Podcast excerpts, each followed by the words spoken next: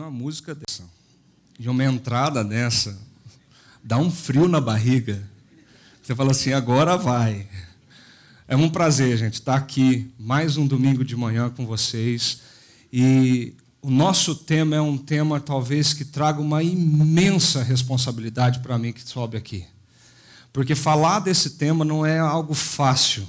Falar desse tema, embora seja simples e do nosso dia a dia, é algo que traz uma responsabilidade muito grande. Nós estamos aqui, a partir desse domingo, falando do maior espetáculo da Terra. A maior história já contada em todos os tempos. A história que conduz os nossos dias, que conduz os nossos passos, a história que nos leva a tomar decisões, que nos leva a ser quem nós somos. Contar essa história, embora seja simples e fácil, é algo de muita responsabilidade para o nosso coração. E eu não sei se você já foi num grande espetáculo, se você já teve a oportunidade de assistir um grande teatro, ou talvez na tela do cinema, sentado na sala da tua casa, você colocou um filme para você assistir e ali passar uma hora e meia, duas horas, tentando entender um pouco daquilo que acontecia na vida daqueles personagens. Um livro.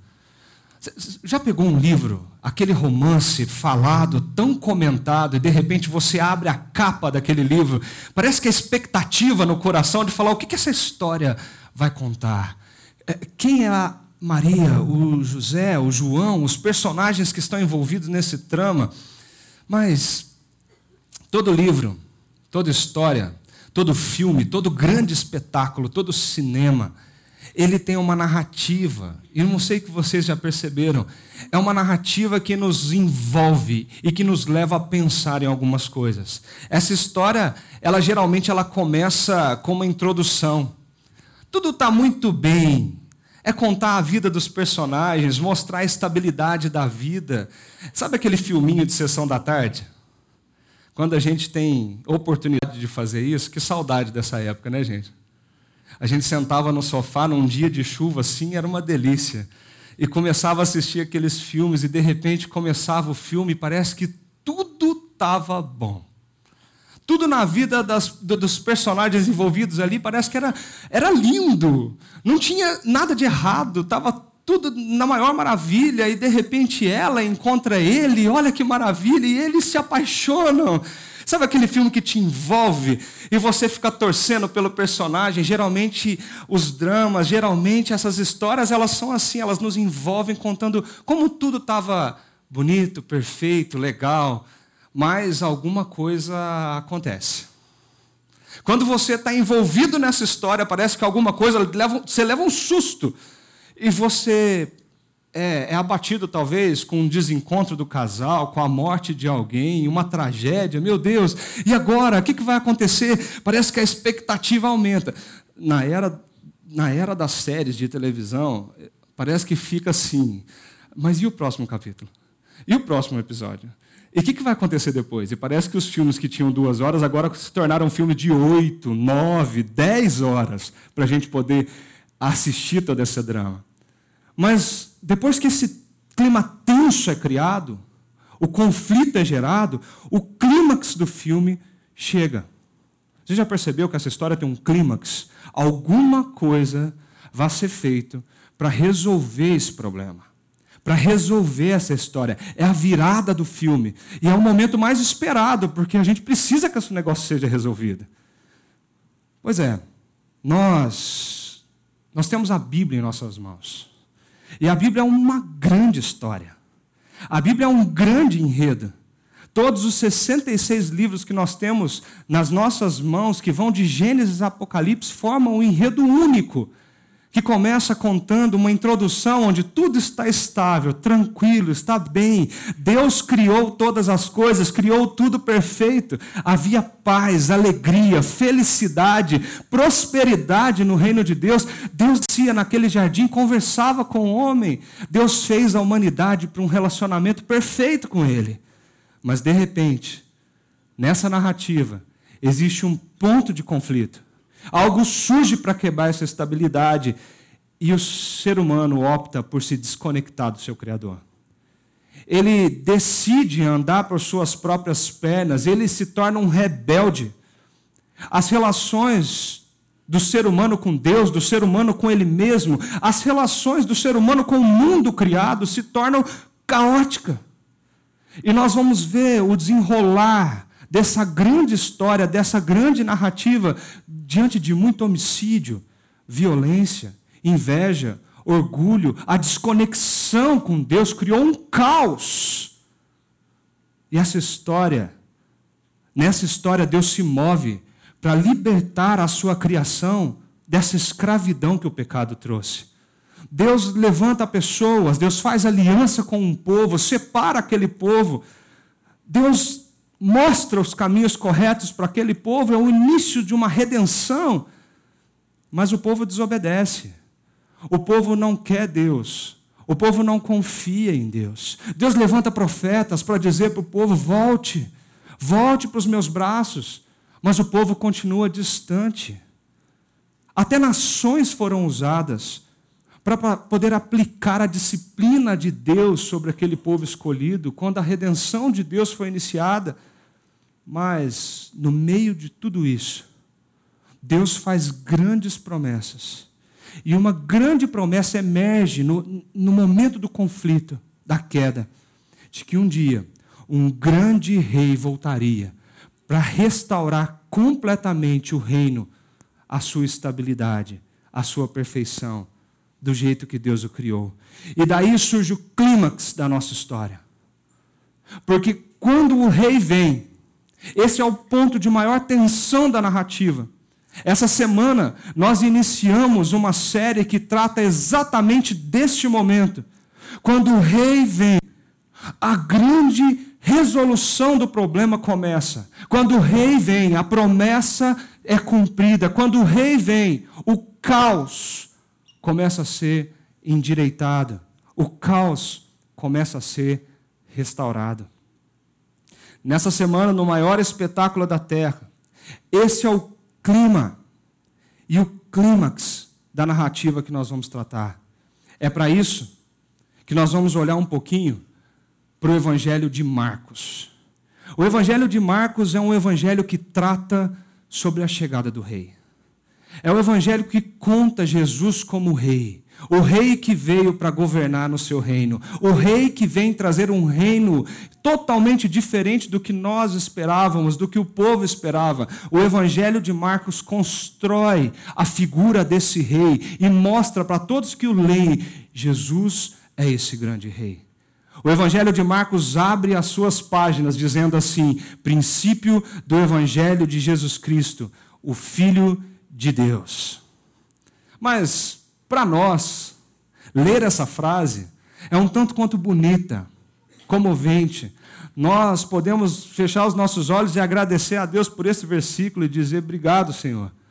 Porque o Evangelho de Jesus Cristo conta a história do Filho de Deus. Nós entendemos isso. Mas naquela época, não. O termo aqui usado, Filho de Deus, não é um termo religioso, mas é um termo político. Filho de Deus fazia referência diretamente ao que todo o povo do Império Romano já conhecia. Essa é uma moeda circulada na época do, de, do César, imperador romano.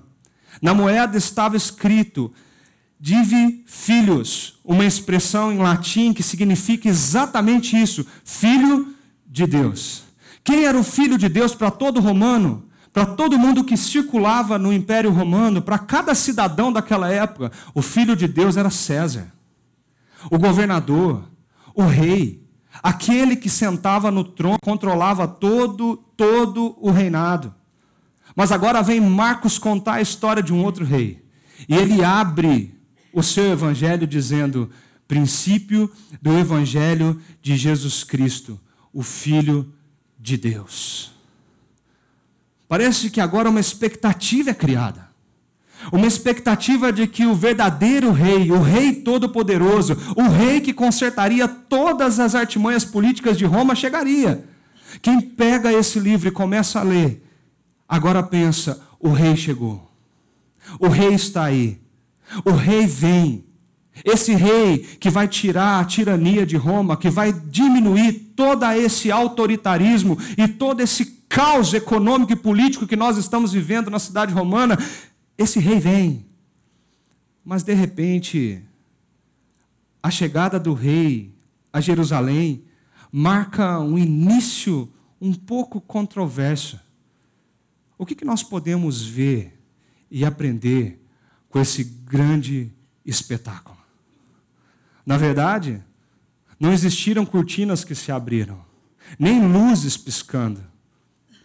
O espetáculo era simples, não esperado como o povo queria. Talvez a imaginação do povo judeu esperava, esperava o grande rei montado num cavalo branco. E a cena que eles veem é um tanto quanto diferente daquilo que eles tinham expectativa. Olha o que o Evangelho de Marcos conta sobre a chegada desse grande rei. Quando se aproximaram de Jerusalém e chegaram a Betfagé e Betânia, perto do Monte das Oliveiras, Jesus enviou dois dos seus discípulos, dizendo: Vão, vão ao povoado que está diante de vocês. Logo que entrarem, encontrarão um jumentinho amarrado, no qual ninguém jamais montou. Desamarrem-o e traguem-no aqui. E ele continua: Se alguém lhes perguntar por que vocês estão fazendo isso, digam-lhes: o Senhor precisa dele, e, e logo devolverá. Eles foram e encontraram o jumentinho na rua, amarrado a um portão. Enquanto o desamarravam, alguns dos que ali estavam lhe perguntavam: O que vocês estão fazendo desamarrando esse jumentinho? Os discípulos responderam como Jesus lhes tinha dito, e eles os deixaram ir. Nós lemos essa passagem, mas talvez nós não entendemos o impacto que isso tinha naquela época. Jesus de Nazaré, nessa época, é uma das figuras mais populares da Palestina. Todo morador da Palestina abria seu Facebook e tinha notícia de quem? De Jesus. O Instagram, todos os stories eram de Jesus.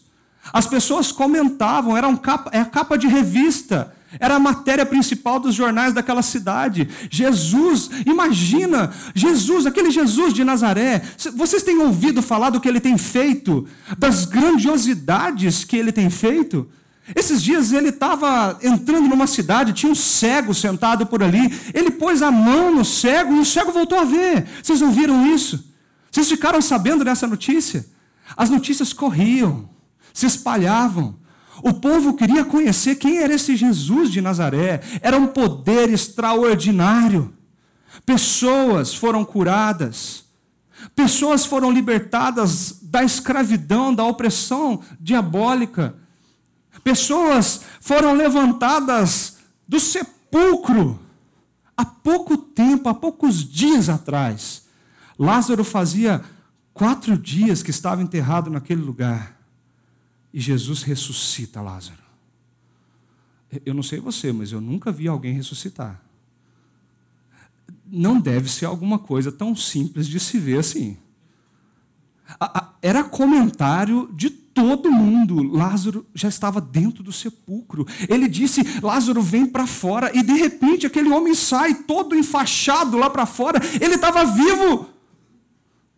Você imagina se a gente vivesse naquela época? Eu queria conhecer esse Jesus. É perto da minha casa, dá para ir de pé. V vamos lá ver quem é esse cara. V vamos lá ver o que, que ele tem para falar. Vamos ver o que ele tem para contar. Meu, e os meus problemas? Será que ele pode? Ele pode resolver? E sabe o que coincide aqui? Porque aqui nós estamos falando de um momento onde é a Páscoa. E a Páscoa é a maior festa judaica os judeus de, de, um raio de 25 quilômetros de Jerusalém, de acima de 12 anos, todos eles caminhavam para aquele lugar para preparar-se para um momento único onde o povo se reunia e celebrava a, a libertação de Deus.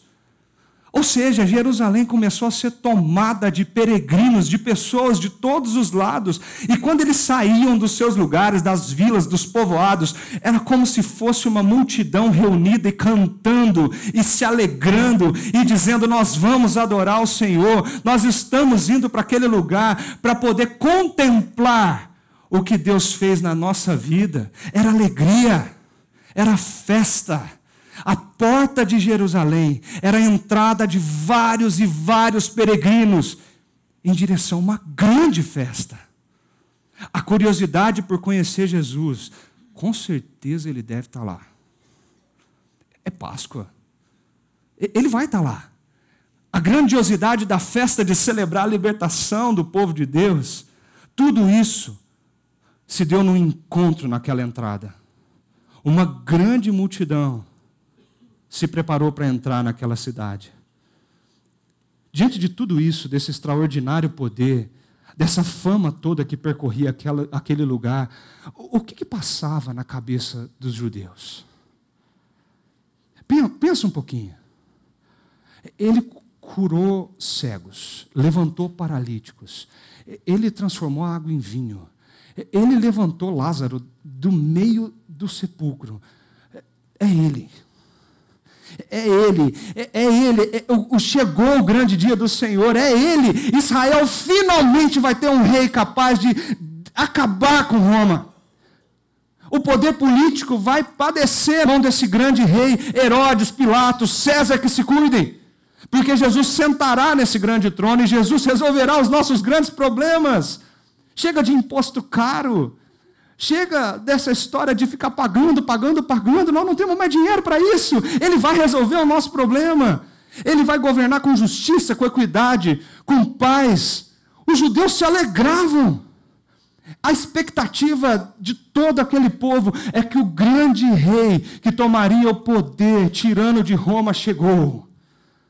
E naquela época, a chegada do rei não era uma chegada simples. Quando os grandes governadores, os grandes imperadores e os militares romanos chegavam em Jerusalém depois de uma conquista militar, eles passavam por uma cerimônia chamada Cerimônia do Triunfo Romano. Eu não sei se, se você já ouviu falar do Arco do Triunfo em Roma. A cerimônia do triunfo romano tinha um objetivo: uma grande cavalaria, muitas pessoas, pelo menos uma carruagem bem bonita, e em pé, em cima daquele lugar, ficava o grande vitorioso. O rei, o imperador, a, aquele, aquele coronel militar. E ali ele entrava pela cidade, as pessoas aplaudiam, as pessoas gritavam, as pessoas levantavam as suas mãos, celebrando a vitória que o povo conquistou através daquele grande, grande imperador. Qualquer soldado que tinha a cerimônia do triunfo em Roma em mente, olharia para essa entrada triunfal de Jesus com ironia e desprezo. Cadê a carruagem? Cadê a cavalaria? Cadê os soldados? Cadê, cadê os, os prisioneiros de guerra? Cadê a nossa vitória? O contraste era muito grande. César Augusto, grande imperador de Roma, o rei de Roma, era imponente, poderoso, rico. Essa era a visão de um rei que o povo tinha daquele tempo. O rei que governava detinha poder, autoridade, falava como um rei. A palavra dele era única. O que ele dizia acontecia. Os decretos do rei eram irrevogáveis. O que César falava, o povo se curvava. A soberba, a arrogância, a prepotência de alguém que governa e diz: Eu sou, eu vou fazer desse império meu império. Nós lidamos com muitas pessoas é, que falam dessa cena da história. E numa reportagem da revista Time, ela destaca os dez personagens que mais acumularam riqueza na história. E, para nossa surpresa, o segundo lugar é César Augusto. Ele viveu entre 36 antes de Cristo a 14 depois de Cristo, e ele acumulou uma riqueza de cerca de 4,6 trilhões de dólares. Ele detinha um poder pelo Império Romano e o tamanho do seu império. Ele chegou a ser responsável por 25 a 30% da economia mundial da época. Além disso, César Augusto se permitiu ser adorado como um Deus entre os homens. Vários, vários lugares foram criados durante no Império Romano para que templos e adoração ao imperador fossem feitas. As pessoas eram obrigadas a irem àquele lugar para adorar o Filho de Deus, César Augusto.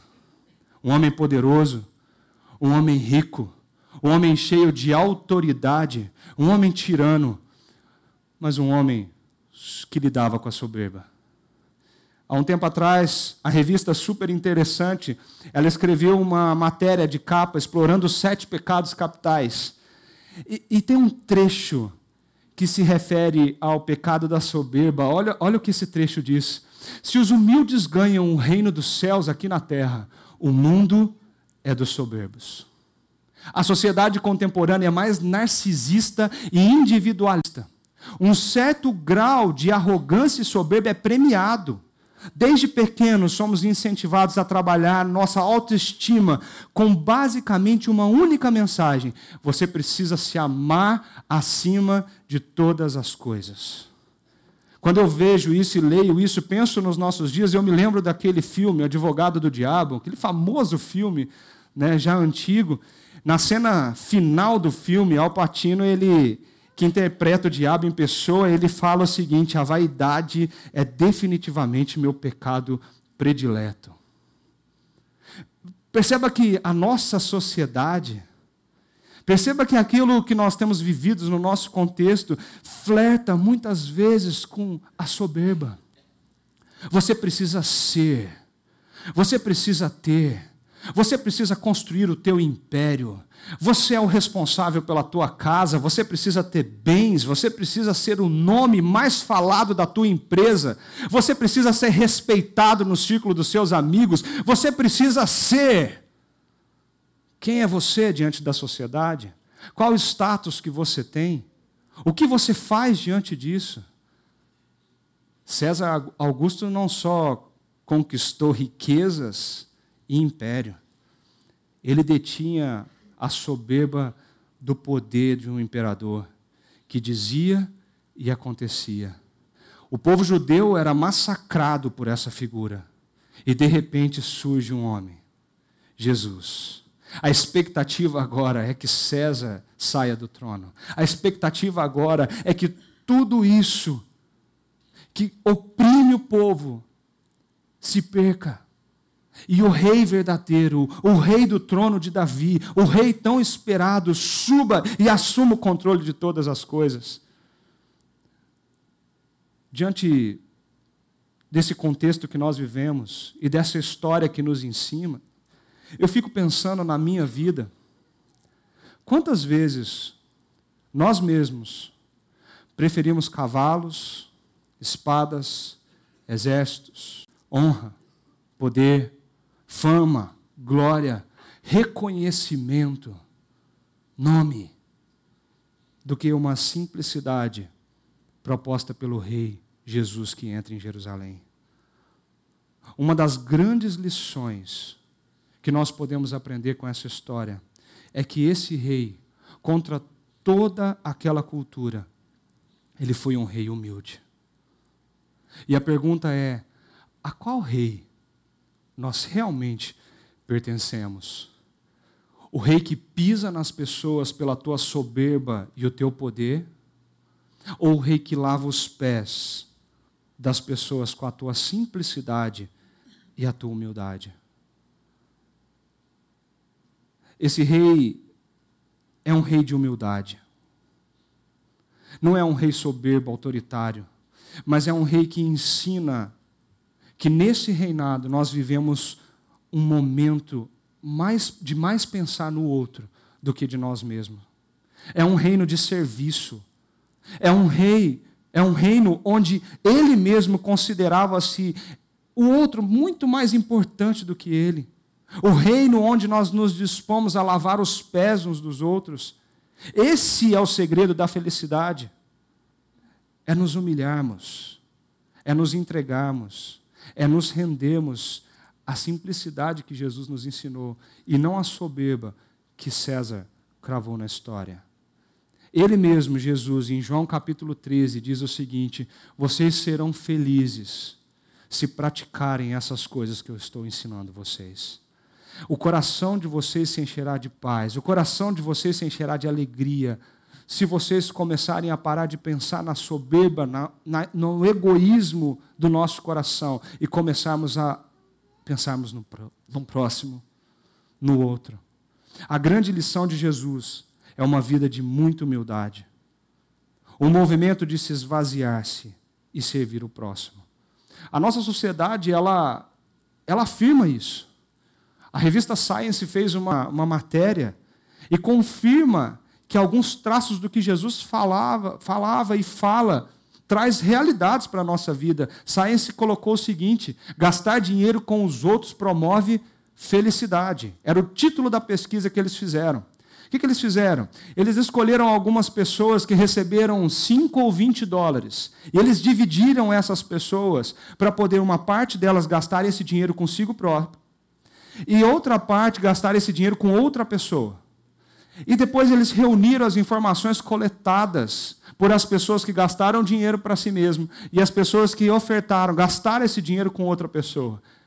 Participantes que receberam para gastar com as despesas de outras pessoas ou doar para caridade experimentaram maior felicidade do que pessoas que gastaram o mesmo valor com elas mesmas. Curiosamente, a quantidade de dinheiro não afetou o nível de felicidade gerado. Não importa se era 5 ou se era 20 dólares, aquelas pessoas elas se sentiam felizes de poder ajudar alguém.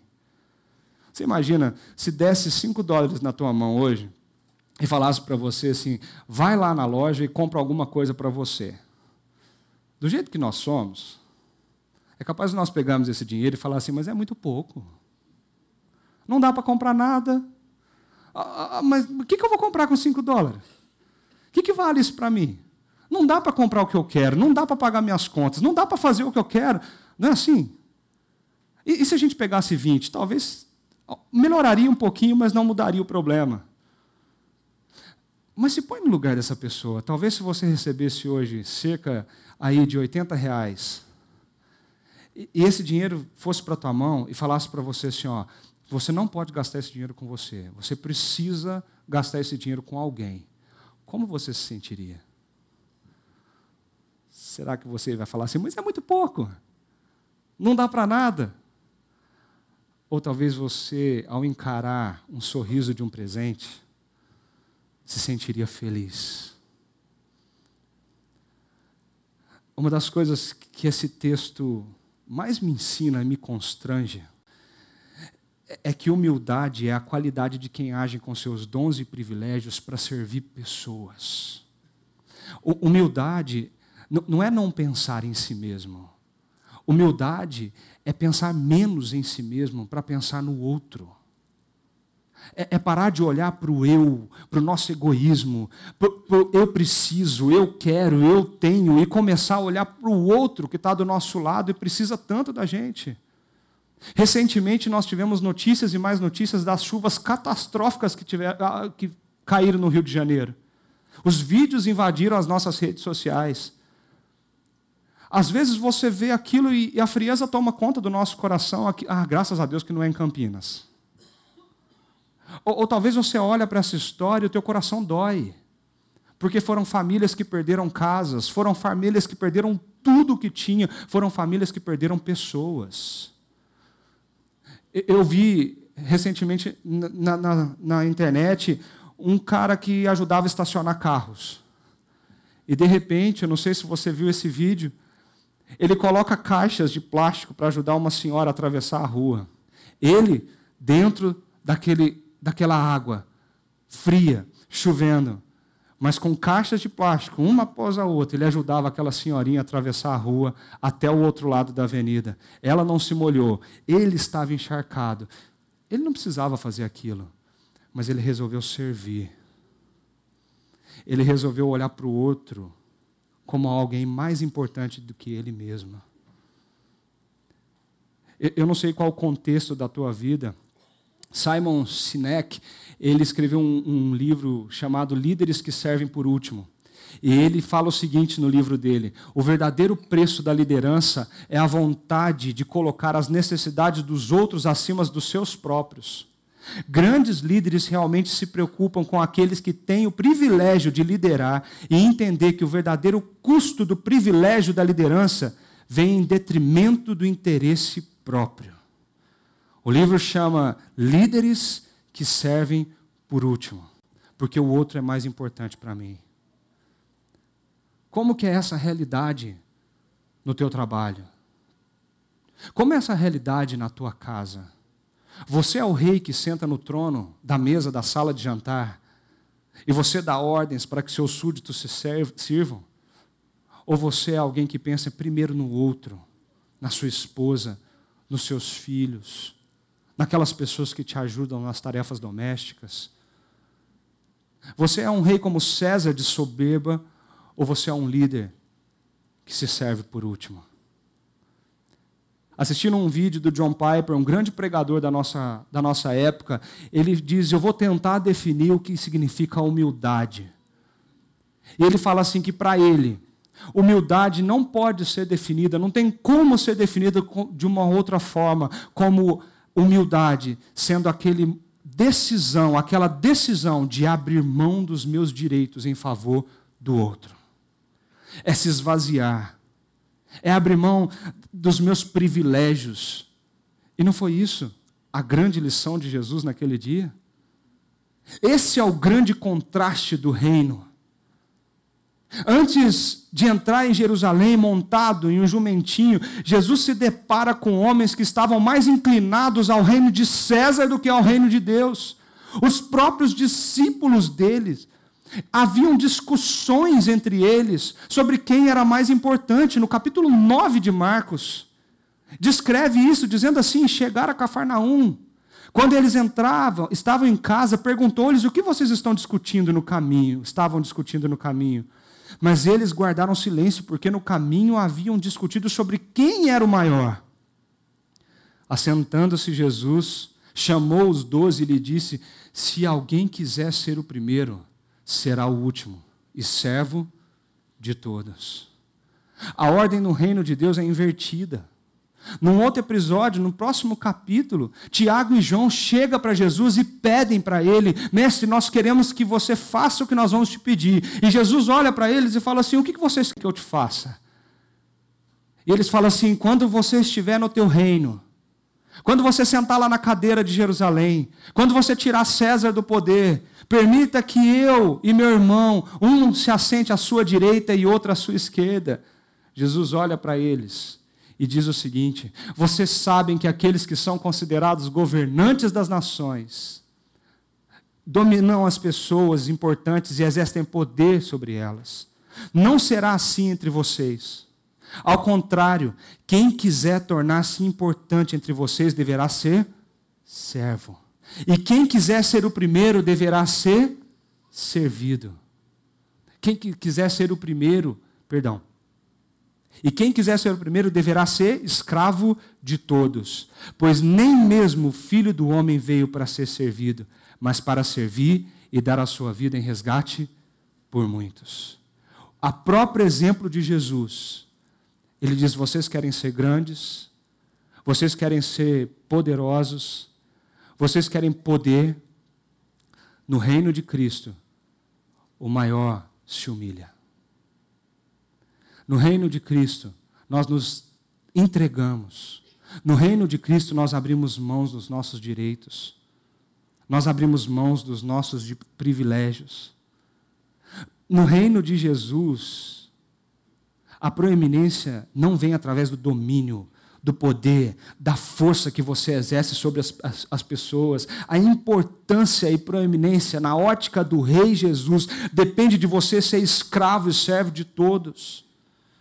E que difícil é isso. Como é difícil viver isso. Como é difícil praticar isso no nosso dia a dia. Como é difícil, naqueles momentos de grandes conflitos em casa, você ser servo e se humilhar ao querer ter a razão e se impor.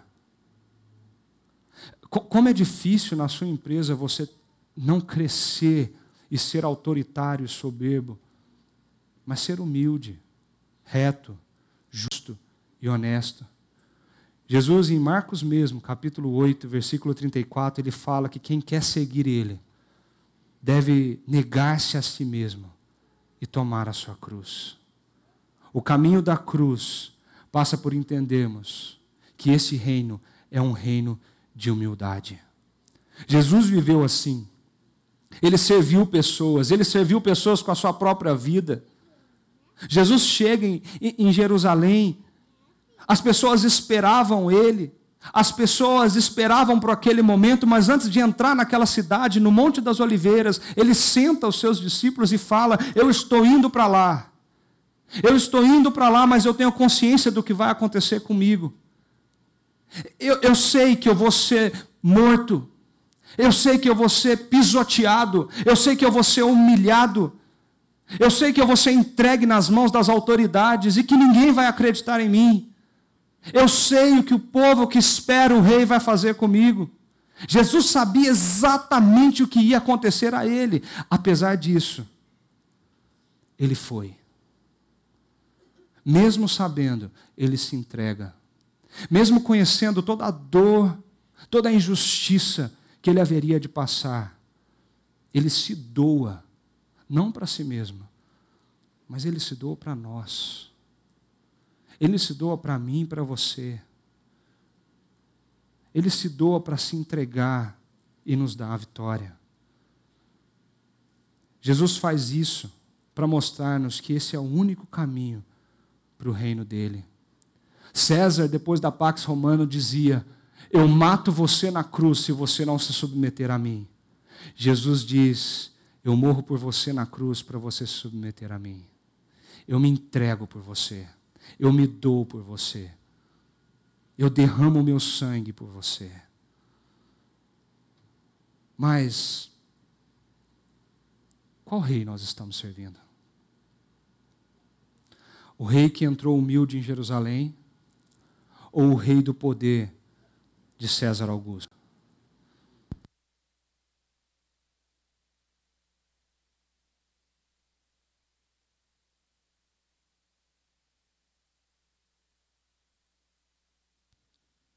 Som, agora vai.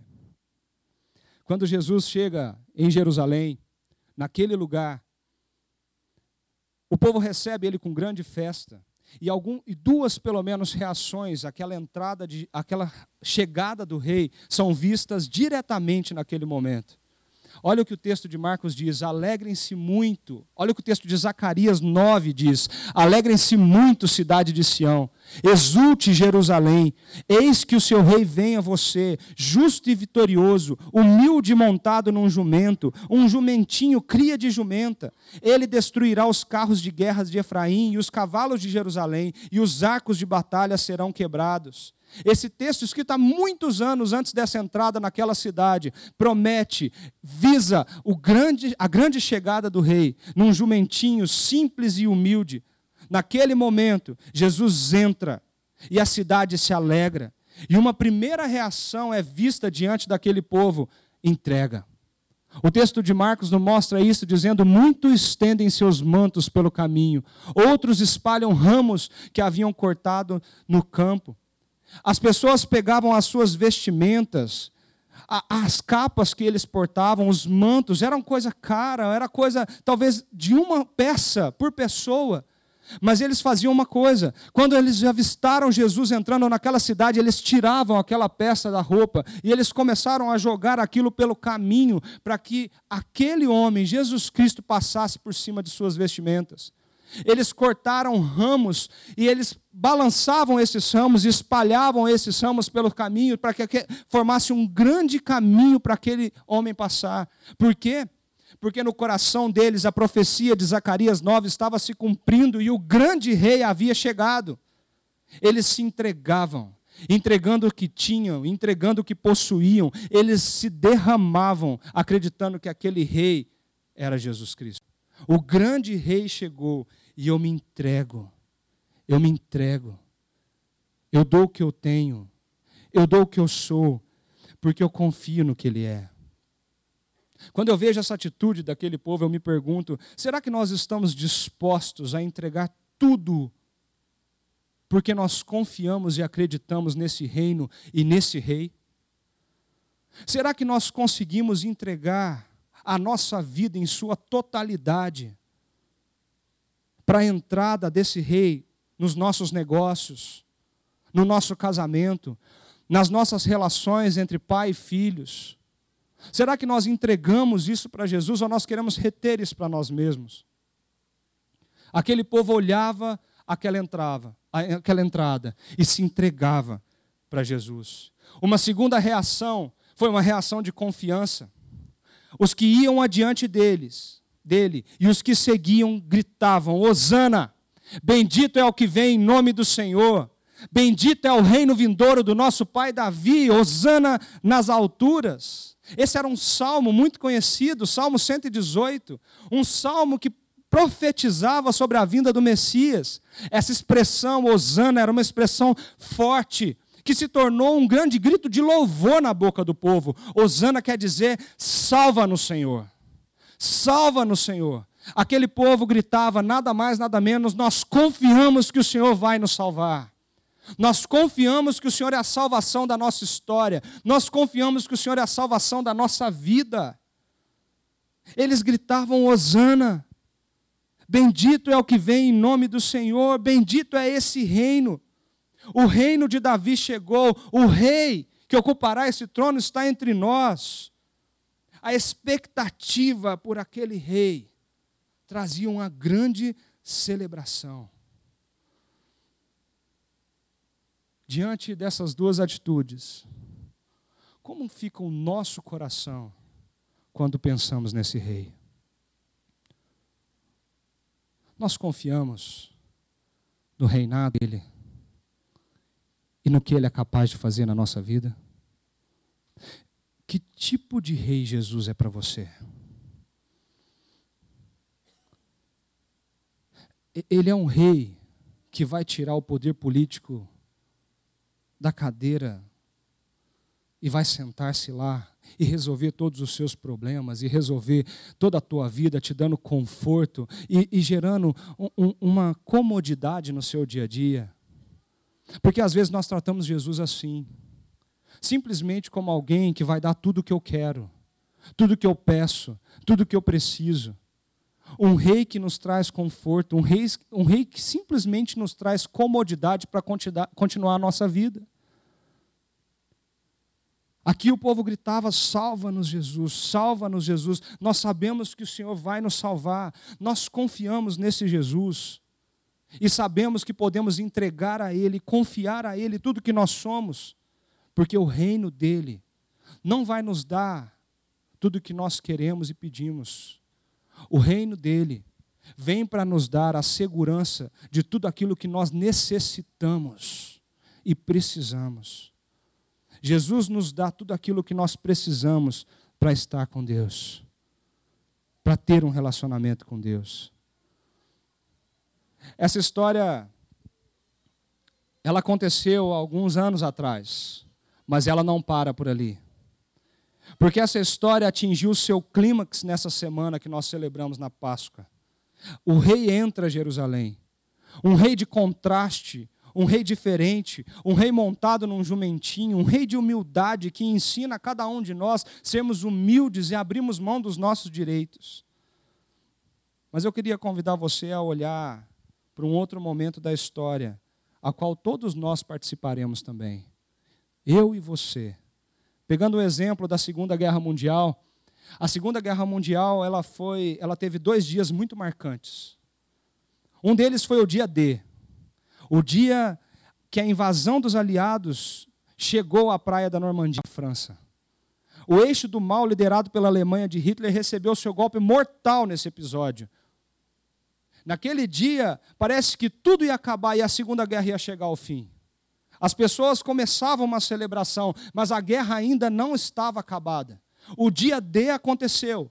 O exército invadiu. Parece que a vitória já era já era proclamada, mas a guerra ainda era vigente.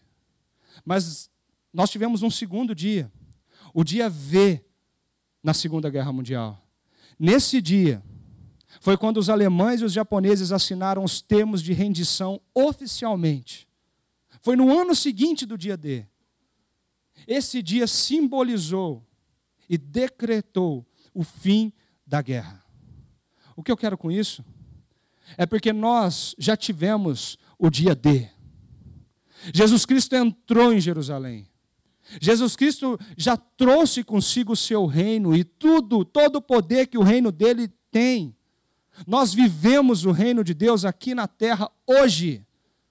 Nós vemos os grandes milagres de Deus, nós podemos ver pessoas sendo transformadas, restauradas, casamentos sendo salvos, pessoas que estavam totalmente em desespero sendo restauradas à vida. Nós vemos os grandes milagres de Jesus.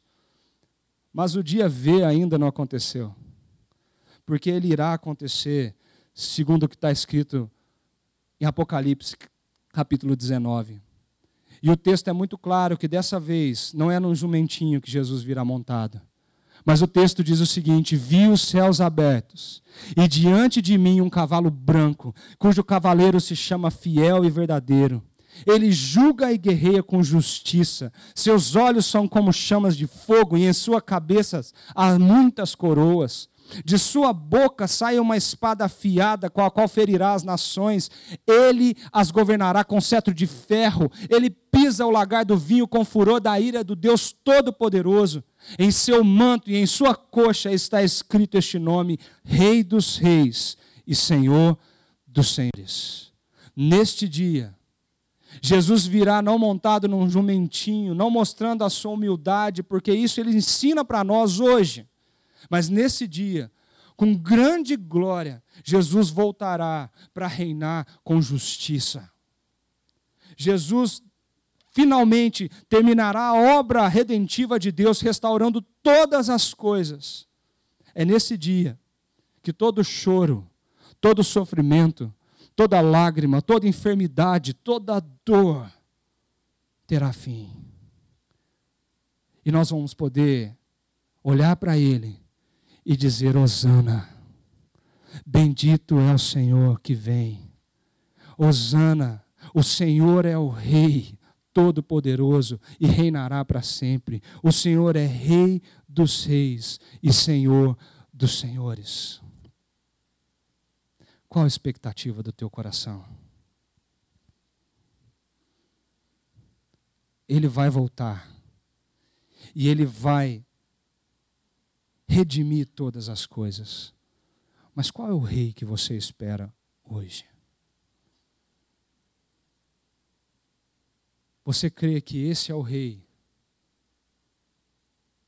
que vai governar para todo sempre a nossa história e a nossa existência? Essa história me ensina muito, meu querido. Uma história simples, muito fácil de contar, mas com uma lição muito profunda. Porque ao ver Jesus entrando naquele jumentinho, eu me pergunto: qual tem sido a minha atitude uma vez que Jesus é declarado o meu rei? Se ele foi um rei humilde, que tipo de súdito eu tenho sido?